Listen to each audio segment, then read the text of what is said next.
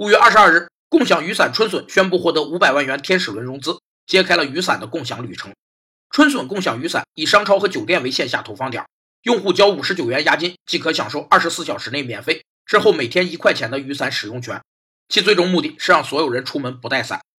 成语“未雨绸缪”的意思是在下雨前修缮房屋，比喻事先做好准备工作，预防不必要的损失发生。这个成语体现了损失预防的思想。所谓损失预防，是指事先采取措施，消除或减少危险因素，以减少损失频率。需要指出的是，损失预防与风险规避的区别在于，损失预防不消除损失发生的可能性，而风险规避则是使损失发生的概率为零。